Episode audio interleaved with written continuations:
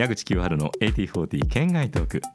RF ラジオ日本でお送りしています。全米トップ40 The 80s デラックスエディションそのいわば県外がここです。はい、えー、この配信の世界で、ね、展開されるちょっと妙なチャートトークということになります、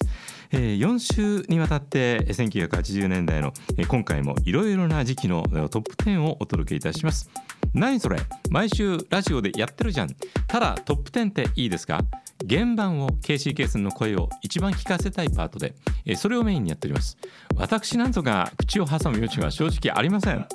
言いたいことがあってもここはぐっと我慢の子。なのでこっち県外特区県外だからいいじゃないっていう。あのスタイルは県内なんです。トップ10県内のこと言うんですけれどもね、えー、話す内容は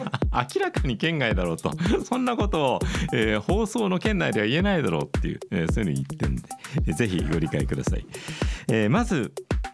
1983年5月21日のヒットチャートを振り返りました、えー、こちらの週からですね、えー、この83年というのは昭和58年になりまして、えー、どんな年だったのか今も大好きな方がいらっしゃるかもしれません。エースコックのわかめラーメンが出ています。6月1日のことでした。息長いな39年。じゃあ来年40周年だわかめラーメン。はい、えー、長生きはするもので。えー、ダサイタマ、ニャンニャン、フチン空母これらが1983年の流行語とされています。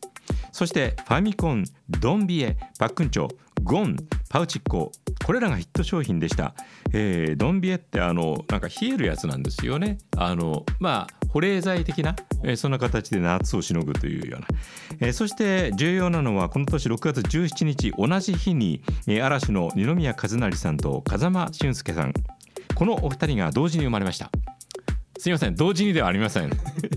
時刻は当然違うと思います。そこまでの偶然はあるか、えー、お二人顔を合わせて笑うかもしれませんね。え何時何分だったの？っていうようなね、えー、まああのそれは置いといて。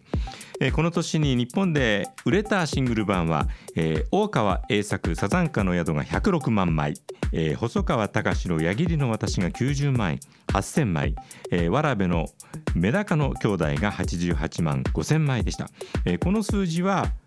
すごい大きい数字です。シングル版ってあのアナログのレコード版ですからね、えー、みんなそれを買ったんだな、えー、今から39年前1983年の話をしています。じゃあ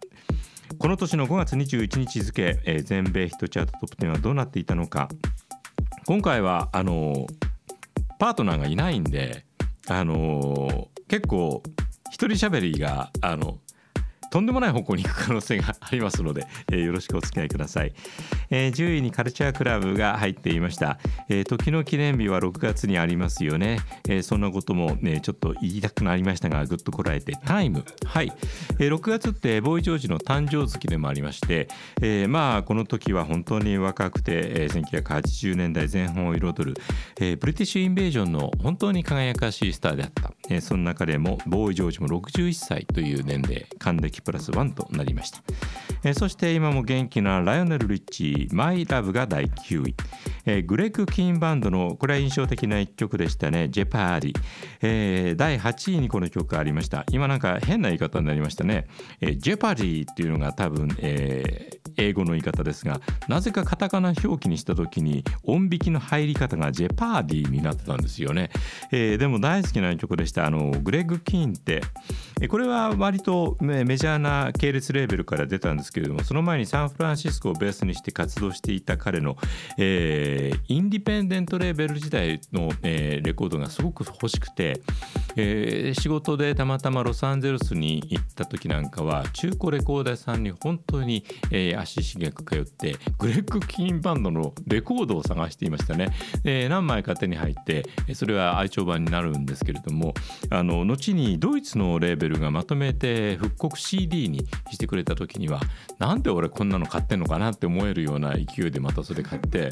えー、多分グレッグ・キーンのあの関連音源を日本で持ってる中で上位にいるような気がします。あとあの大変そんなことをやってたご褒美に当たるのかロサンゼルスに別の仕事で行った時にたまたまグレッグ・キーンのライブがライブハウスであってえー、もう普通に入ってって観光客だからしょうがないでしょっつって写真なんかも撮ったりして 観光客だからカメラ持って入っていいのかって 怒られそうですけどまあそんな厳しくない時代でもありましたんでね、えー、グレッグ・キンのライブも体験しています。グレッグ・キンだけでこんなに話しててこの後どうなるんだ？7位悲しみのソリティア、えー、彼女がデビューの時にある機会があって直接お会いすることができました。大柄で美しいとても魅力的な女性でした。若くして世を去ったのがとても悲しいです。今も。ローラ・ブラリガンのソリティア悲しみのソリティア。そしてプリンス6月7日がお誕生日ということで亡くなった後もその才能の凄さみたいなものは時を追うごとに、ね、改めて感じることができます。この種6位はリトル・レッド・コーベットでした。ここでトップ5に行く前に全米トップ10アルバムを第10位がピンク・フロイドのザ・ファイナル・カット。9位ビジネス・アズ・ユージュアル・ワーク・ソングズ・メン・アット・ワーク。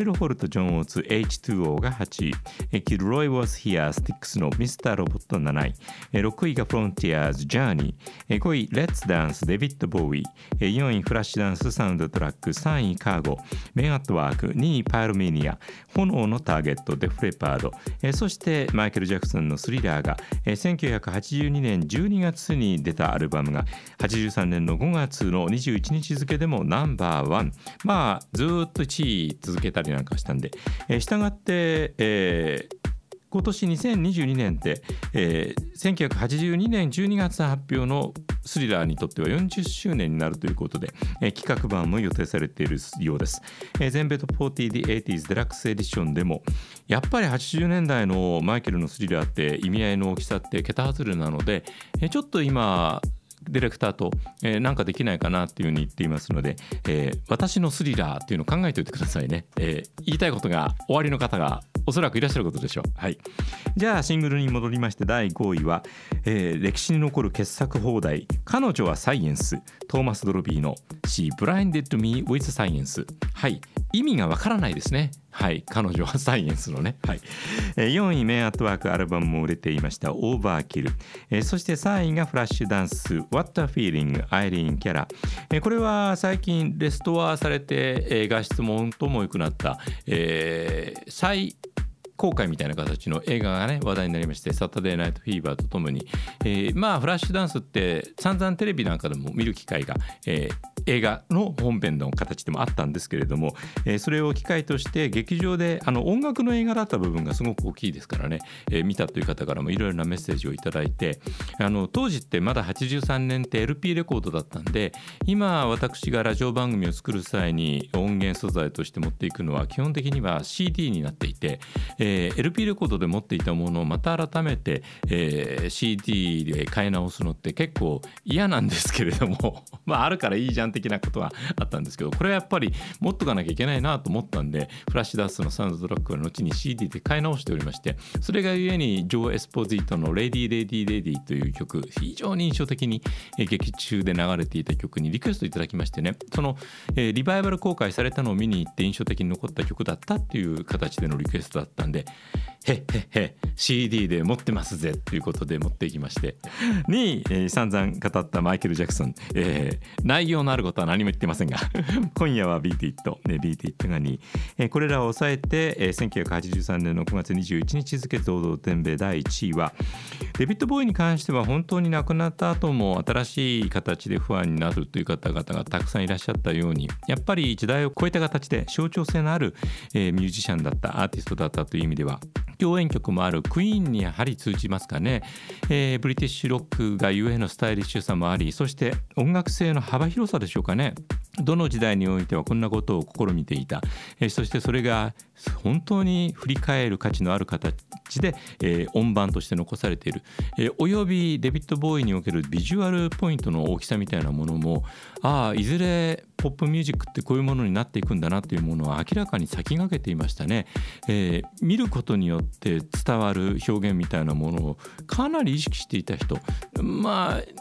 分かりにくい言い方ですけれどもデビッド・ボーイには音楽が見えていたんだろうなと、えー、彼の頭の中であったものをこういった形で残しておこうというような意識が強かったからいろいろな映像が残ってますよね。えー、それを今、えー、検証できるのはすごく意義深いことだし、えー、そんな彼の、えー、キャリアを追った新しいコンサートドキュメンタリーの「えー、ムーン・ネイシ・デイ・ドリーム」というのも作られているということで、えー、ちょっとそれは完成が楽しみです。そして、